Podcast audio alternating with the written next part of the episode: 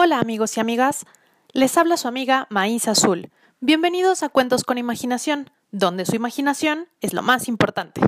Espero que estén muy bien y listos para un cuento más. Hoy les voy a contar una historia de Japón que nos habla de cómo con paciencia y dedicación podemos prepararnos para lo que deseamos lograr. El cuento se llama El helecho y el bambú. ¡Comenzamos! En un poblado de Japón un humilde carpintero llamado Kishiro vivía feliz con su trabajo y su familia. Durante un tiempo quiso hacer crecer más su negocio, pero lo que intentó no funcionó. Pasó el tiempo y Kishiro intentó muchas cosas, pero su idea seguía sin funcionar. Desesperado, Kishiro atravesó el bosque en busca de ayuda, la de un anciano sabio que vivía en una humilde casa de madera. Allí el anciano lo escuchó con mucha atención mientras sostenía un té caliente entre las manos. Cuando Kishiro terminó de hablar, el sabio se levantó y le pidió que lo siguiera al jardín. Cuando cruzaron la puerta, Kishiro vio el más hermoso jardín de todos los jardines que había visto en su vida, lleno de hermosas plantas y flores. En el jardín había pájaros de colores, estaba lleno de vida.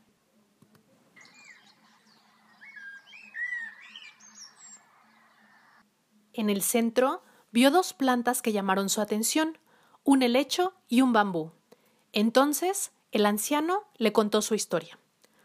Observa estas plantas. El bambú ahora te parecerá muy alto y robusto, pero hace años llegué a pensar que nunca crecería. Verás, yo enterré unas semillas de helecho y bambú al mismo tiempo. Me gustan las dos plantas y quería tenerlas en mi jardín. El helecho enseguida mostró sus preciosas y brillantes hojas verdes, pero el bambú se negaba a asomarse ni un poquito. Pasó un año y el helecho seguía creciendo y extendiéndose, mientras que el bambú seguía sin crecer. Y así estuve esperando, regándolo igual otro año más y otro año más. Después de cinco años, al final apareció el bambú. Entonces comenzó a crecer y crecer con rapidez, de pronto alcanzó diez metros, luego veinte, y míralo ahora, es altísimo. Pero ¿sabes por qué tardó el bambú tanto en salir al exterior? Kishiro pensó un rato, pero no pudo dar con la respuesta. Mmm, la verdad es que no se me ocurre nada, dijo Kishiro. Porque el bambú estuvo cinco años dedicándose a fortalecer su raíz, contestó el anciano. Para poder crecer tanto necesitaba tener una raíz grande y fuerte, por eso tardó en crecer.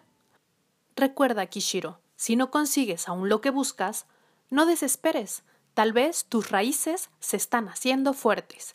Fin. Así terminamos el capítulo de hoy. Muchas gracias por escucharme y no se olviden que su imaginación es lo más importante.